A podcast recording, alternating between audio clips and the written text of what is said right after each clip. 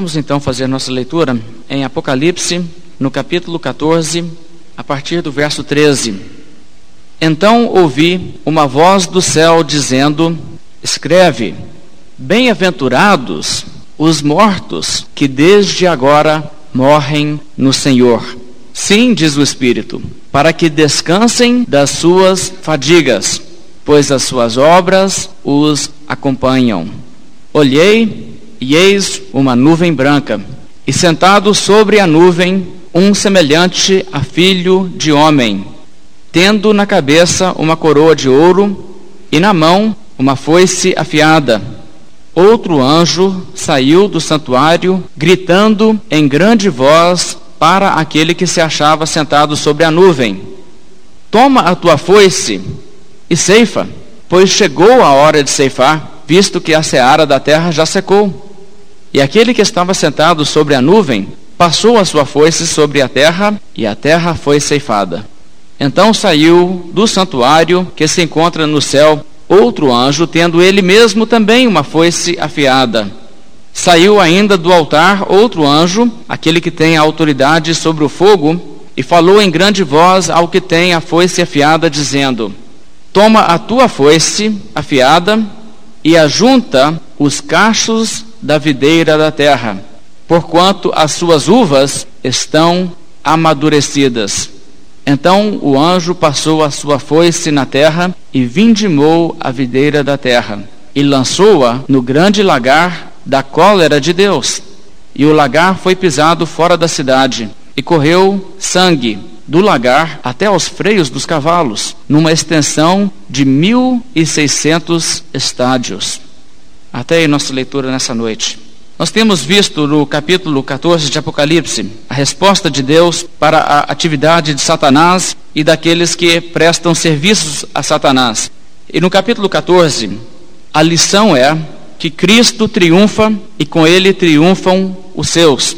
A mensagem, então, do capítulo 14 abre com aquela cena dos 144 mil, o povo de Deus, todo o povo de Deus, de todas as eras, juntos, triunfantes no Monte Sião. Esta é a cena que abre esse capítulo, nos declarando: não se esqueça, o povo de Deus estará com Cristo em sua totalidade sobre o Monte Sião e não será derrotado. Com essa consideração, o capítulo então passa a nos falar através de quatro vozes. A primeira voz, aquela voz que declara: deve-se temer a Deus. Não ao homem, mas a Deus é que se deve temer. A segunda voz, a voz que proclama a queda de Babilônia, ou seja, o fim e a ruína dos impérios humanos, todos os impérios através do simbolismo de Babilônia, embora Babilônia realmente focaliza o Império Romano nesse período. A mensagem é: os impérios humanos que são hostis ao reino de Deus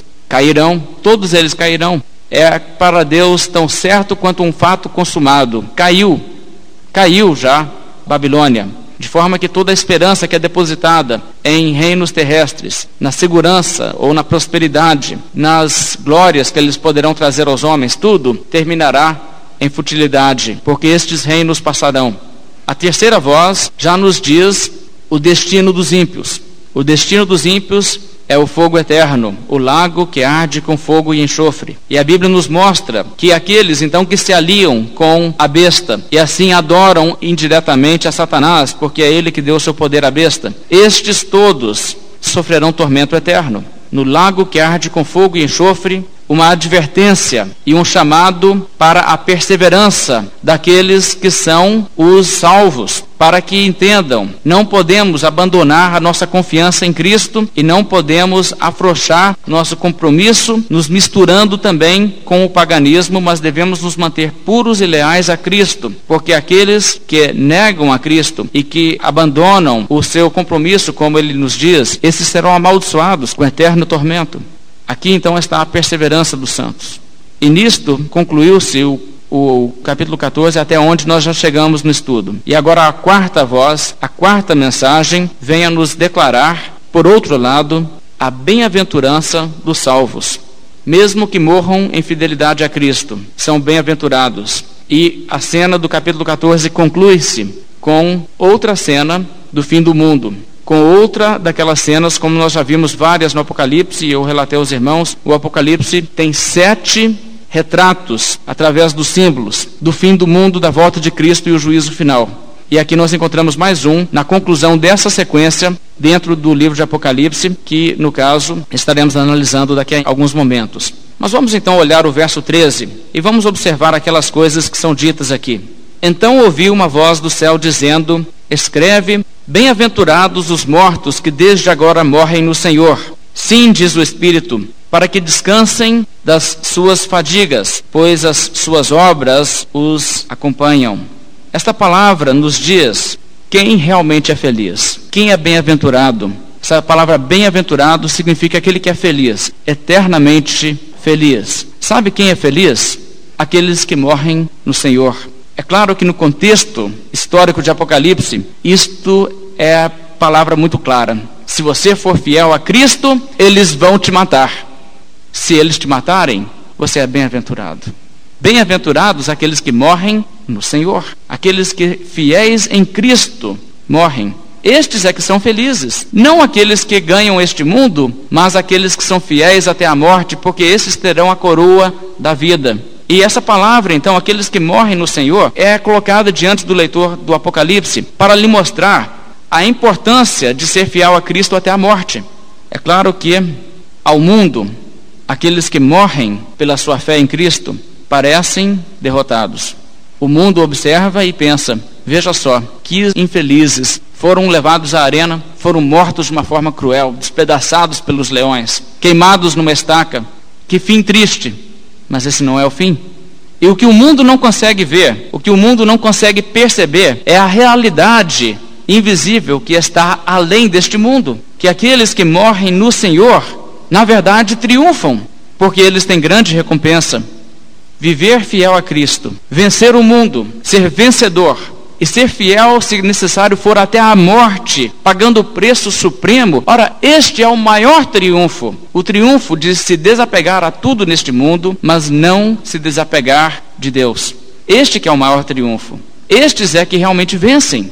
E o mundo não consegue ver isso. O mundo tem os mártires de Cristo por infelizes, mas João diz não é assim.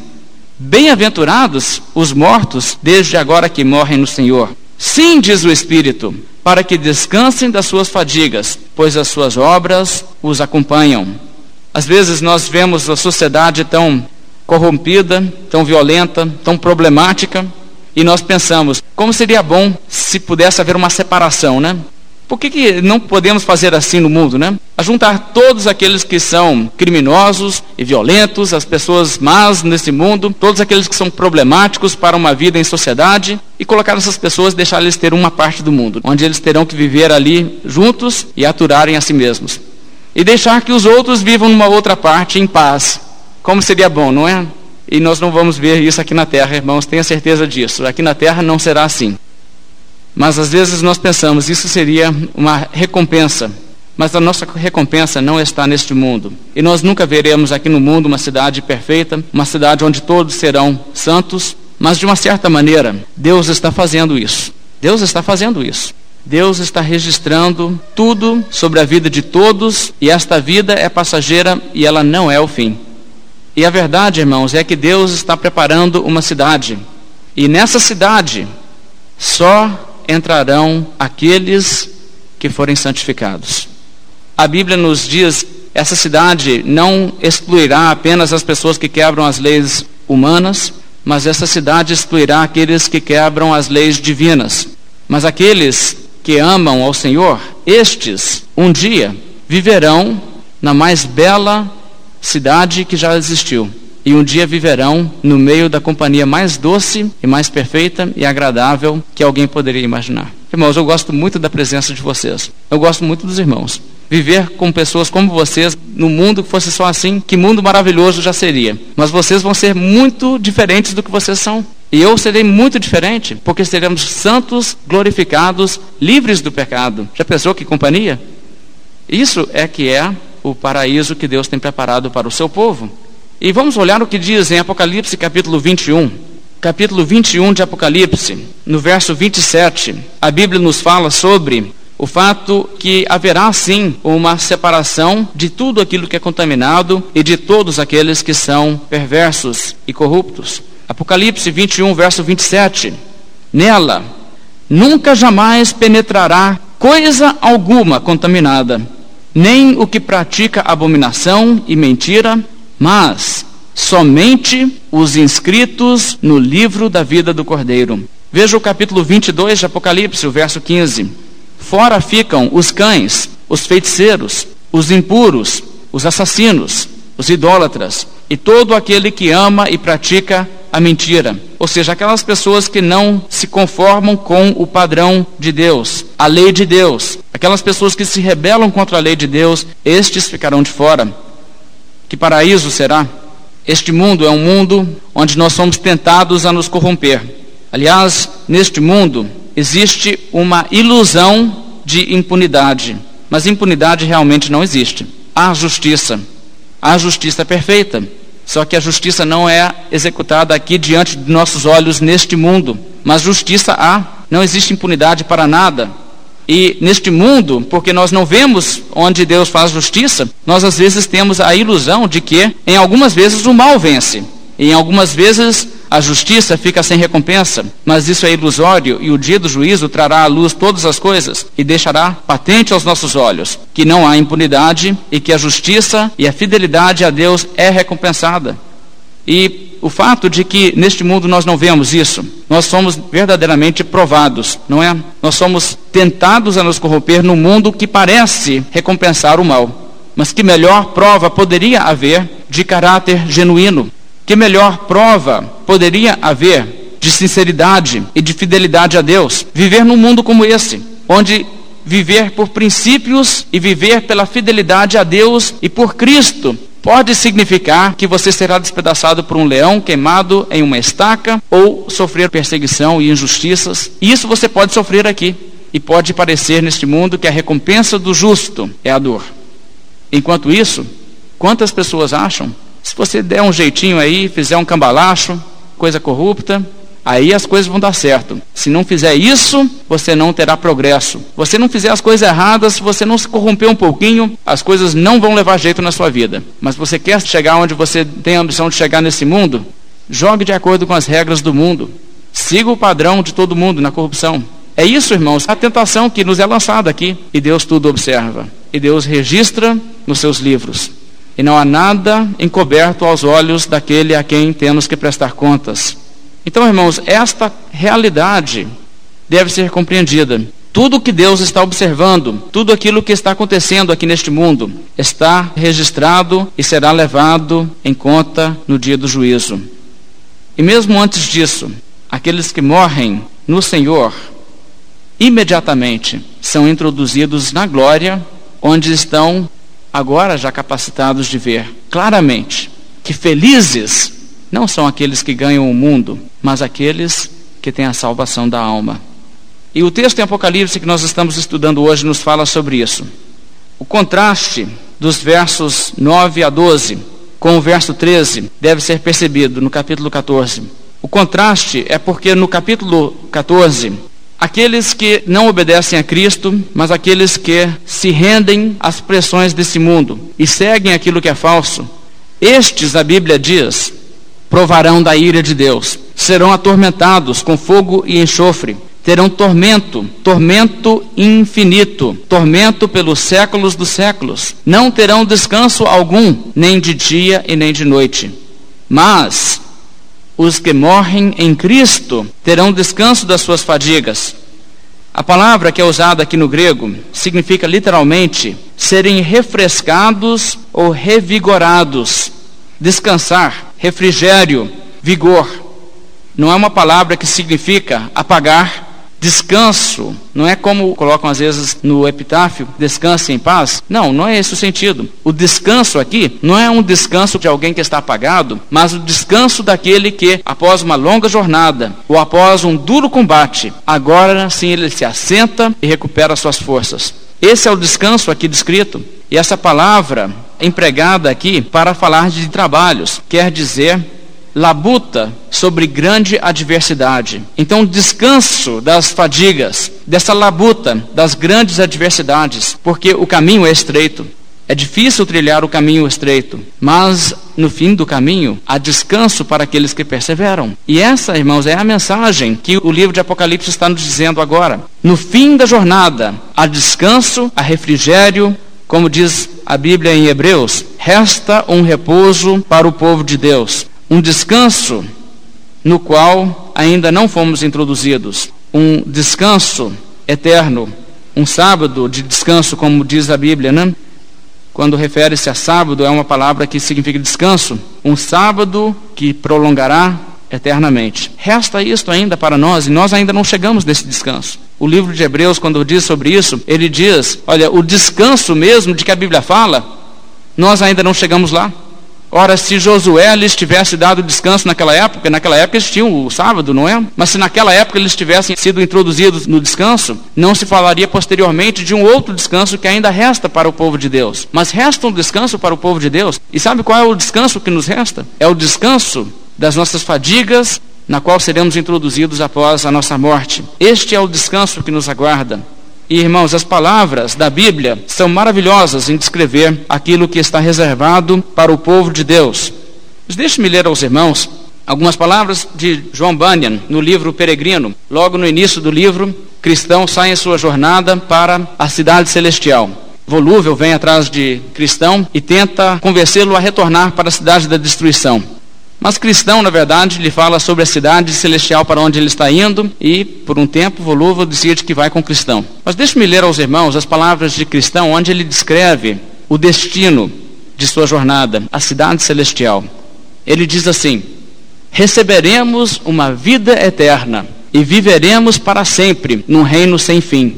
Há coroas de glória que nos serão dadas e vestes que nos farão brilhar como o sol no firmamento do céu não haverá mais choro nem pesar, pois aquele que é proprietário do lugar nos enxugará dos olhos toda lágrima. Lá conviveremos com serafins e querubins, seres que de tão brilhantes ofuscarão nossos olhos. Lá você também encontrará milhares e dezenas de milhares que chegaram antes de nós. Nenhum deles é agressivo, mas santo e amoroso. Todos eles andam à vista de Deus e permanecem aceitos na sua presença para sempre.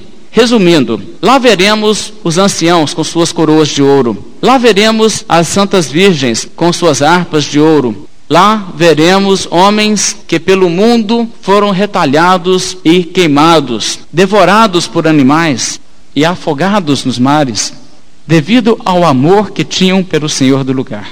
Agora todos estão bem e vestidos de imortalidade. Essa é a maneira que ele fala sobre esses textos bíblicos no seu livro Peregrino. Gostaria de também ler aos irmãos algumas palavras do pregador Charles Spurgeon. Spurgeon, em uma pregação intitulada O Céu e o Inferno, fala sobre o céu. Veja as palavras que ele diz: É um lugar onde me assentarei com Abraão, Isaque e Jacó. Que pensamento doce para o trabalhador que limpa o suor quente do rosto e imagina se há uma terra onde poderá enfim descansar. Suas refeições hoje são ganhas com o suor do seu rosto e por vezes se deita no sofá tão cansado que nem consegue dormir. Ele aspira por um lugar onde terá descanso, onde poderá se assentar tranquilo e quieto. Sim, há um lar feliz para descanso, longe daqui, onde não há suor, peleja ou fadiga. Há uma cidade celeste, bela e resplendente. Suas muralhas são de diamante e sua luz é maravilhosa. Lá os cansados se recuperam e os ímpios não mais incomodam. Espíritos imortais habitam ali onde não semeiam nem ceifam. Não precisam se esforçar e labutar. Naquele lindo país, suas almas são revigoradas. É verdade que o céu é um lugar onde serviremos mas também é o lugar onde descansaremos. Não sentiremos mais nossas mãos se cansarem, nem ficará rouca a voz. Não haverá mais acordar cedo ou enfrentar as dificuldades de esforços infrutíferos. Teremos descanso, teremos paz. No céu não se conhece nem cansaço nem labuta. Além de tais bênçãos, pense na companhia que teremos Jesus declara que nos assentaremos com Abraão, Isaque e Jacó. Certamente os reconheceremos como Abraão, Isaque e Jacó. Ouvi de certa mulher que perguntou ao seu marido, que falecia: Meu bem, será que nos reconheceremos quando eu te seguir e chegar ao céu? Ele respondeu: Querida, sempre que te vejo aqui na terra te reconheço, e você pensa que chegando no céu serei mais bobo do que sou aqui? Que resposta, diz Spurgeon. Realmente uma boa resposta, não é?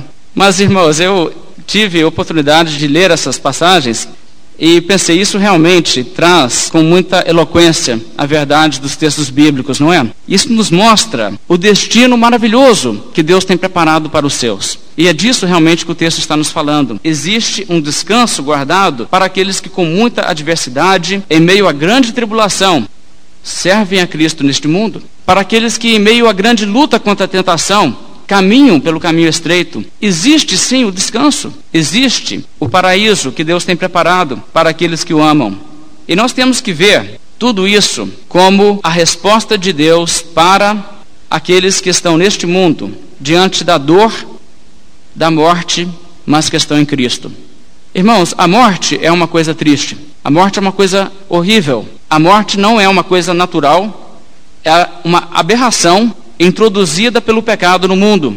E Jesus, por exemplo, quando esteve no túmulo de Lázaro, chorou, mesmo sabendo que Lázaro seria ressuscitado. E nós temos que entender, às vezes, os cristãos têm uma tendência de querer dizer que para o cristão, a morte é uma coisa boa. Na verdade, a morte não é uma coisa boa. Existe um lado bom na morte, porque nós somos, pela morte, libertados das tentações e das lutas deste mundo, introduzidos na presença do Senhor. Paulo diz: é melhor Morrer é lucro, porque estar no corpo é estar ausente do Senhor, mas deixar o corpo significa estar na presença imediata do Senhor. Existe esse lado, claro, mas a morte do corpo é uma coisa horrorosa, é uma coisa horrível. E nós não temos que nos regozijar na morte em si. Às vezes nós temos visto situações onde pessoas fazem uma coisa quase que forçada, dizendo: não, a morte é uma bênção para o crente. Não, a morte, a morte não é uma bênção. Uma bênção é o que Deus nos dá depois da morte. E sabe, nós não precisamos de ser tolos em relação a essa questão, como se o cristão então não precisa ter nenhum receio da morte. Ora, irmãos, a morte é uma coisa dolorosa, certamente não é uma coisa que nós ansiamos por ela como uma experiência em si. Quem não preferiria ir ao céu como Enoque ou Elias? Todos nós, não é? Não é a morte que nos atrai, é o que está além da morte. Mas se Cristo voltar em nossa vida, ficaremos ainda mais felizes por isso, não é? Mas o que nós temos que entender é que às vezes as pessoas têm tratado a morte com um sentimento assim, forçado, querendo celebrar a morte. E eu já vi enterros de crentes que foram celebrações. Agora, isso, irmãos, não é uma atitude correta. Eu não acho que é correto isso. Se um de vocês aqui falecer antes de mim, eu não estarei celebrando no seu enterro. Eu estarei triste no seu enterro, porque a morte é uma coisa triste, a separação é uma coisa triste. E mesmo que eu saiba que você está com Cristo no céu, eu posso estar feliz por isso. O fato que a morte veio é também uma coisa que vai trazer a dor. E nós temos que entender, irmãos, que a morte é uma coisa horrível. E nós não estamos aqui dizendo a morte é uma bênção. Não é isso que o texto está dizendo. O texto está focalizando que quem morre no Senhor é bem-aventurado, porque apesar da morte ser ruim como ela realmente é, além da morte está o descanso e as obras acompanham. Isso significando que suas obras não serão esquecidas, a sua fidelidade a Cristo não será esquecida. Haverá ainda uma recompensa para cada uma de suas obras, mesmo que seja um copo de água fria. Então nós não devemos ter uma atitude de celebrar a morte de um cristão e nem fazer como algumas pessoas têm feito em enterros, talvez vocês não tenham visto isso, mas algumas pessoas têm introduzido uma prática meio mística até de levar pombas no enterro e soltar pombas. Com isso simbolizando, né, no modo deles de pensar, o espírito livre agora do corpo. Mas irmãos, não é esta a visão cristã. Essa é uma visão mais grega, alguma coisa assim, mas na perspectiva cristã, nosso estado final não é chegar no céu. Nosso estado final é a ressurreição do corpo. O estado intermediário é o nome que nós temos para o período que nós passamos no céu. Mas um dia nós voltaremos a este mundo em corpo. Como disse Jó, ainda em minha carne verei a Deus. E Jó vai mais longe e diz com estes olhos e não outros. Quer dizer, Jó está nos mostrando a continuidade da pessoa mesmo, a pessoa física. o corpo físico, a ressurreição. Mas nós temos que entender: a morte é uma inimiga, mas a morte será vencida. E naquele dia, quando Cristo voltar, e quando os mortos em Cristo ressuscitarem incorruptíveis, então a morte será vencida. E poderá se dizer: Onde está, ó morte, o teu triunfo? Onde está, ó morte, o teu aguilhão? Acabou. E o último inimigo que o cristão verá derrotado será a morte. Então, irmãos, esta mensagem é a mensagem que a palavra de Deus está nos mostrando aqui nessa passagem. Morrer em si é uma coisa horrível, mas o cristão supera a morte. E a própria morte física será revertida pela graça de Deus. Então nós não devemos criar também uma pressão sobre as pessoas na igreja. Você é crente, você é salvo, você não pode ter medo da morte. Ora, nós podemos ter até mesmo, irmãos, medo da morte no sentido da experiência da morte. Nós não precisamos ter medo do que está além da morte. Se alguém te falar, você vai cair da escada e você vai quebrar a sua perna. Ou se você vê que você está numa posição de onde você vai cair, você vai se machucar seriamente, não tem como você evitar, você já começou a cair. Você vai ter medo de bater no chão? Claro que você vai ter medo. Isso é normal. Nós não devemos ter medo do que está além da morte. Certa vez, uma pessoa estava doente e sabia que estava para morrer, mas essa pessoa era uma pessoa salva em Cristo, uma pessoa convertida. Ela era uma pessoa recém-convertida. Se converteu e logo após a sua conversão, adoeceu gravemente e os médicos lhe advertiram: não existe nada que podemos fazer, você realmente não tem chance de recuperação que não seja miraculosa. Então o pastor visitando essa pessoa, essa pessoa confidenciou ao pastor e disse: Olha, pastor, eu estou realmente amedrontado. E o pastor, conversando com ela, falou sobre confiar em Cristo, mesmo no vale da sombra da morte. E essa pessoa disse: Sim, mas eu entendo que Deus perdoa os meus pecados. Mas mesmo assim, eu sinto que eu não estou preparado para me encontrar com Deus, porque eu não amo Deus tanto quanto eu deveria. E o pastor teve uma resposta, ao meu ver, muito sábia. Ele disse o seguinte: Eu tenho uma filha de quatro meses. Quatro meses. Essa filha não me ama muito ainda. Relacionamento que nós temos é um relacionamento muito unilateral. É o meu amor por ela. Ela já conhece a minha voz, mas não posso dizer que ela tem um amor profundo. Mas sabe, nessa altura, ela não precisa ter um amor muito profundo, porque a essa altura do relacionamento, o meu amor é o suficiente. Isso, irmãos, é o que nós temos que entender. A Bíblia aqui nos diz: bem-aventurados aqueles que morrem no Senhor. A Bíblia não diz bem-aventurados aqueles que morrem perfeitos. Bem-aventurados aqueles que morrem tendo realizado grandes obras, tendo 50 anos de serviço cristão no seu currículo. Não é isso que a Bíblia nos diz. A Bíblia nos diz: bem-aventurados aqueles que morrem no Senhor. Em Cristo, nenhuma condenação há. Em Cristo. E isto é a mensagem tão maravilhosa que o Evangelho nos prega. Então, com este entendimento, vamos voltar ao livro de Apocalipse, no capítulo 14, e vamos estudar as coisas que estão agora na última parte desse capítulo, aquelas coisas que nos falam da ceifa e da vindima. Agora, a partir do verso 14, o texto nos diz assim: Olhei e eis uma nuvem branca, e sentado sobre a nuvem, um semelhante a filho de homem, tendo na cabeça uma coroa de ouro e na mão uma foice afiada. Este que aqui é retratado é Jesus Cristo, isto é identificado com a expressão filho de homem. Filho de homem é um termo na Bíblia que não exclusivamente, mas muitas vezes refere-se a Jesus Cristo, especialmente nas passagens proféticas. Um como filho do homem, sobre uma nuvem branca. Que evento é este onde Jesus é associado com uma nuvem branca? Nós sabemos que eis que vem com as nuvens, e todo olho o verá. Essa passagem está nos levando, então, imediatamente ao dia do juízo. E veja então o que o texto está dizendo: Os reinos do mundo cairão, os que forem infiéis a Cristo serão atormentados eternamente, os que morrerem em Cristo serão eternamente abençoados. Portanto, temei a Deus. E isso não é o fim, ainda tem o dia do juízo, ainda tem a volta de Cristo. E a volta de Cristo, então, aqui é retratada. Jesus Cristo, coroado, com uma foice na mão, está aqui diante da terra.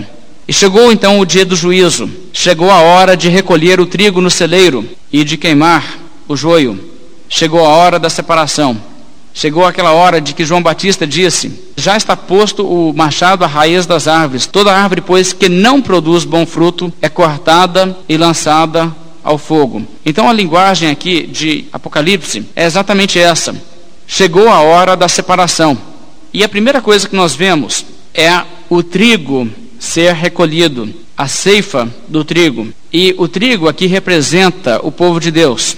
Depois nós veremos as uvas, representativas daqueles que são perdidos e condenados. Vamos então ler os versos 15 ao verso 18.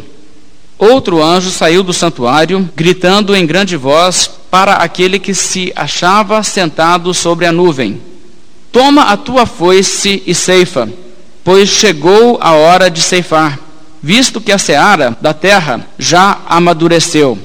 E aquele que estava sentado sobre a nuvem passou a sua foice sobre a terra, e a terra foi ceifada. Então saiu do santuário que se encontra no céu outro anjo, tendo ele mesmo também uma foice afiada. Saiu ainda do altar outro anjo, aquele que tem autoridade sobre o fogo, e falou em grande voz ao que tinha a foice afiada, dizendo: Toma tua foice afiada e ajunta os cachos da videira da terra, porquanto as suas uvas estão amadurecidas.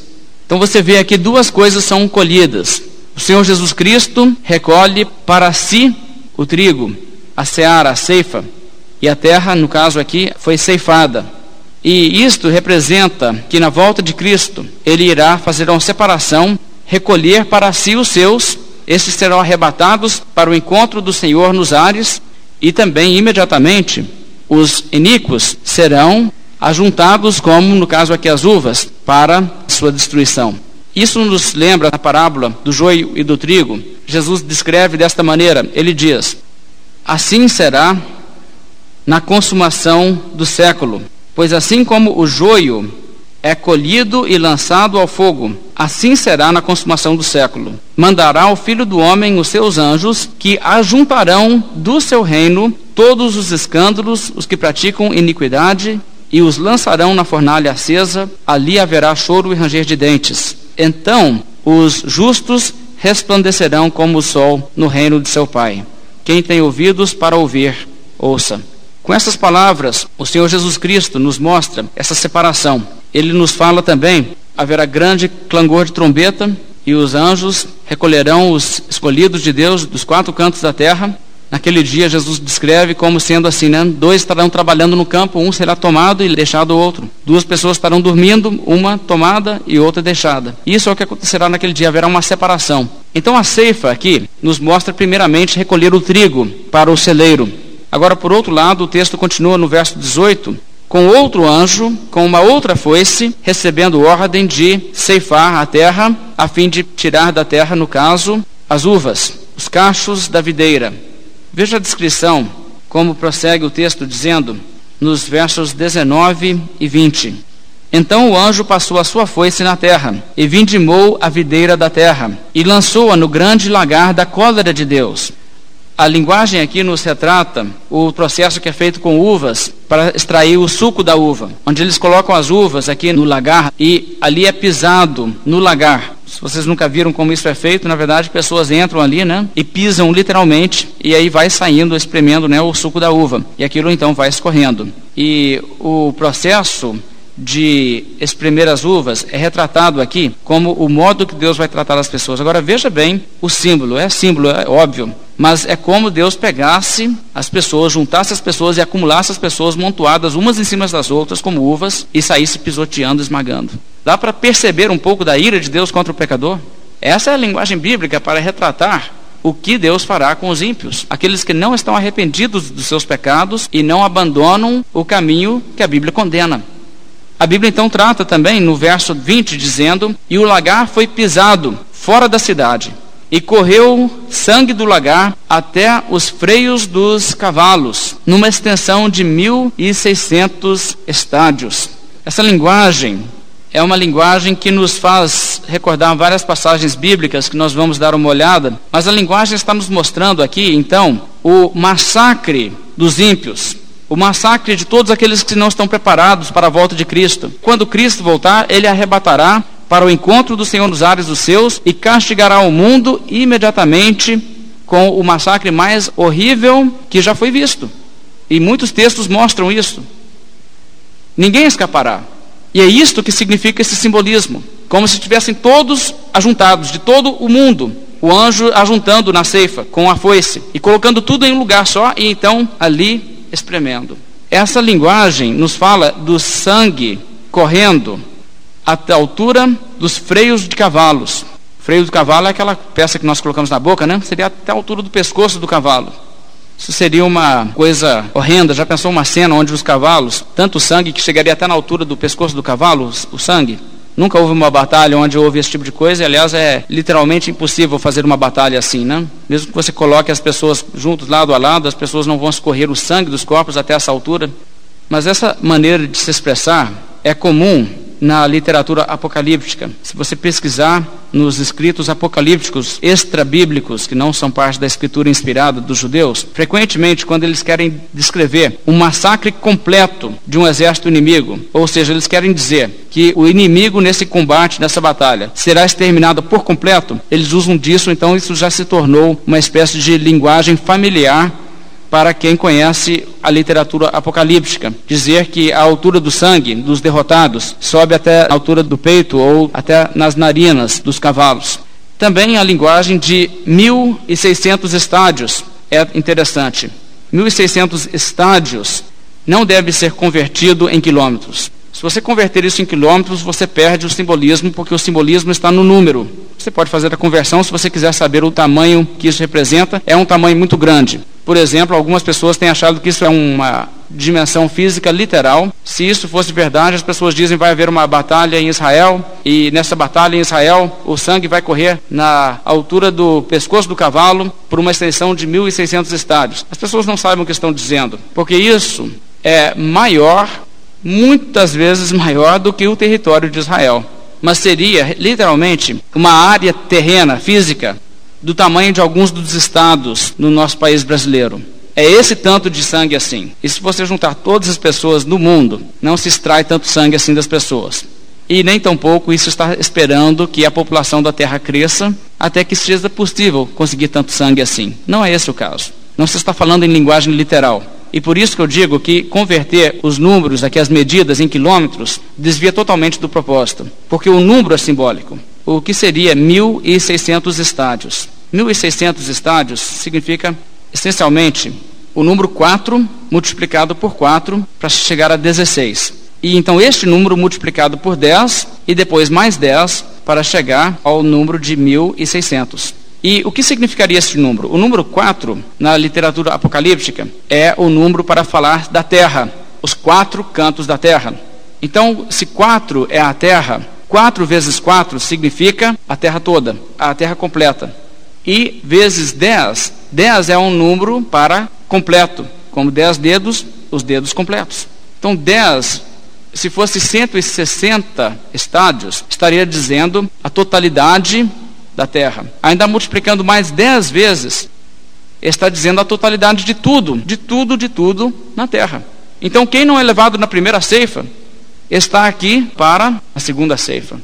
E a Bíblia está dizendo então que isto, através do simbolismo dos 1.600 estádios, isso sobrevirá a todos os que habitam sobre a terra, ninguém escapará.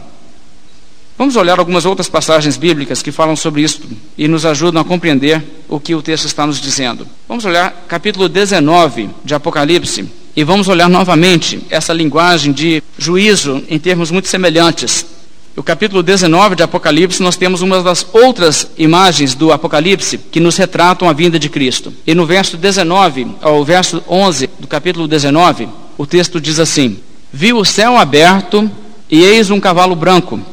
O seu cavaleiro se chama Fiel e Verdadeiro, julga e peleza com justiça. E aqui Jesus voltando, dessa vez num cavalo branco, triunfante.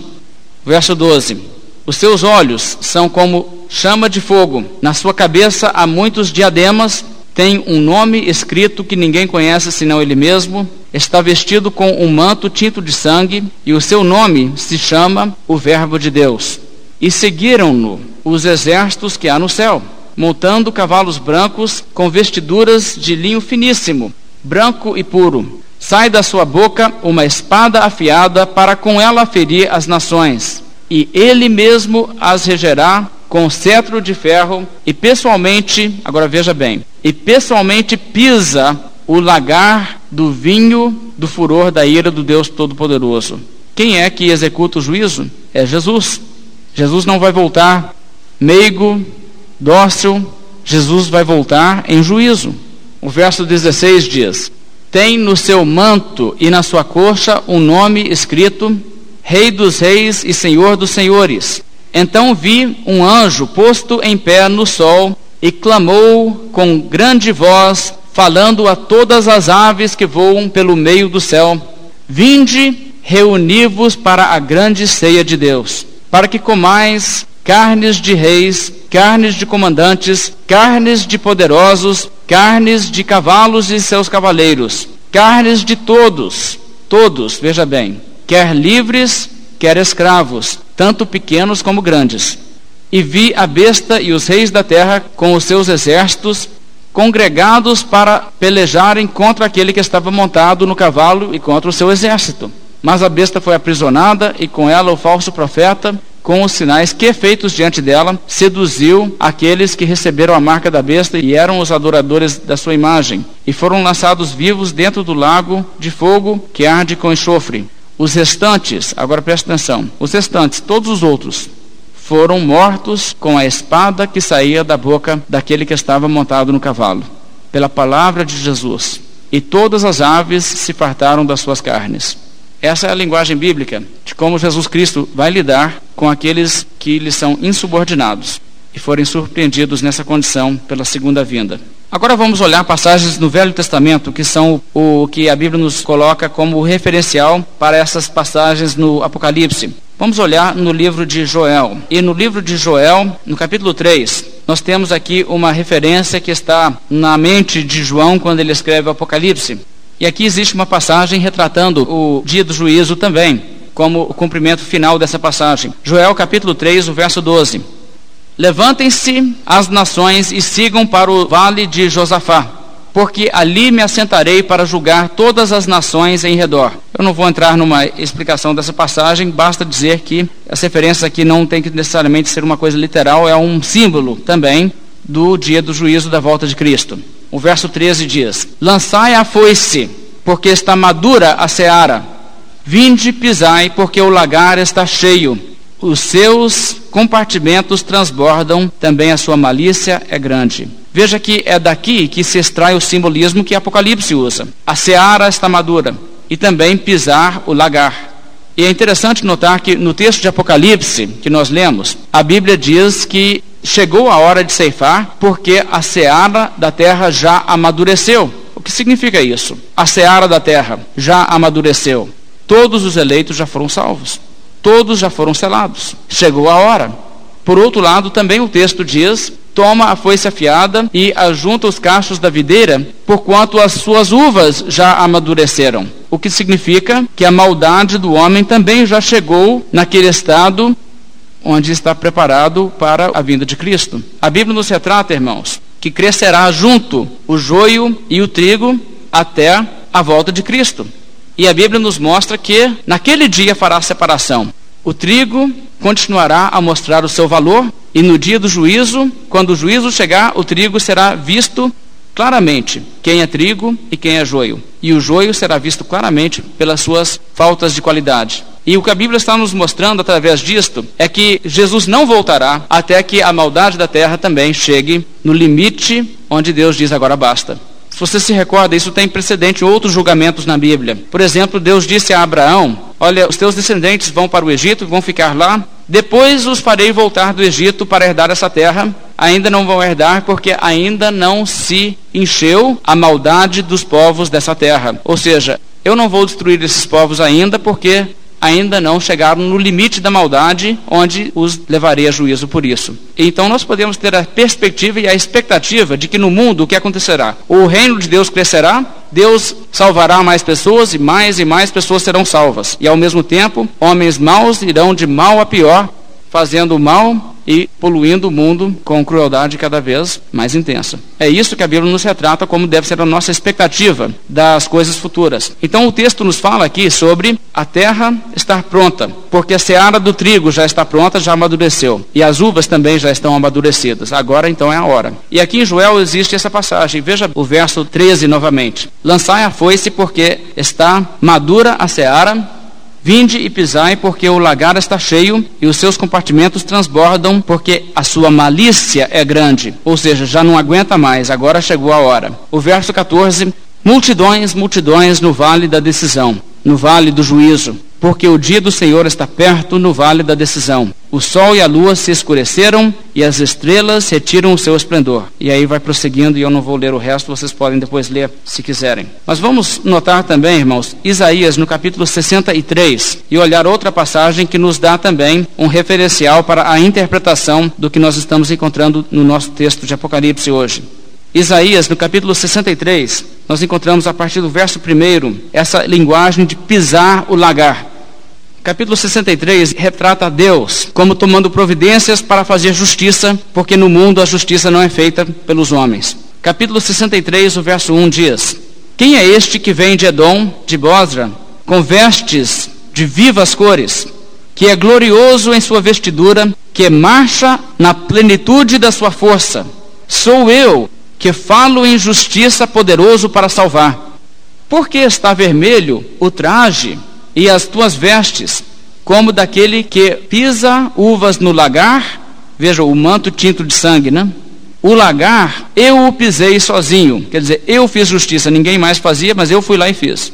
Eu o pisei sozinho, e dos povos nenhum homem se achava comigo. Pisei as uvas na minha ira, no meu furor as esmaguei, e o seu sangue me salpicou as vestes, e me manchou o traje todo. Porque o dia da vingança me estava no coração, e o ano dos meus redimidos é chegado. Veja os dois lados. É o dia em que os redimidos entram na felicidade e o dia que os injustos recebem o seu castigo. O verso 5: Olhei e não havia quem me ajudasse, e admirei-me de não haver quem me sustivesse, pelo que o meu próprio braço me trouxe a salvação e o meu furor me susteve. Na minha ira pisei os povos, no meu furor embriaguei-os, derramando por terra o seu sangue. Veja o que Deus está dizendo. Este mundo é injusto, não é? Este mundo não toma jeito. E Deus diz: pode deixar, eu faço. Mas o dia que eu fizer, quem sobrará? Essa é a mensagem do texto bíblico que nós estamos encontrando também no Apocalipse dessa noite. Vamos então, irmãos, nos colocar de pé, fazer uma oração, encerrando o nosso estudo dessa noite.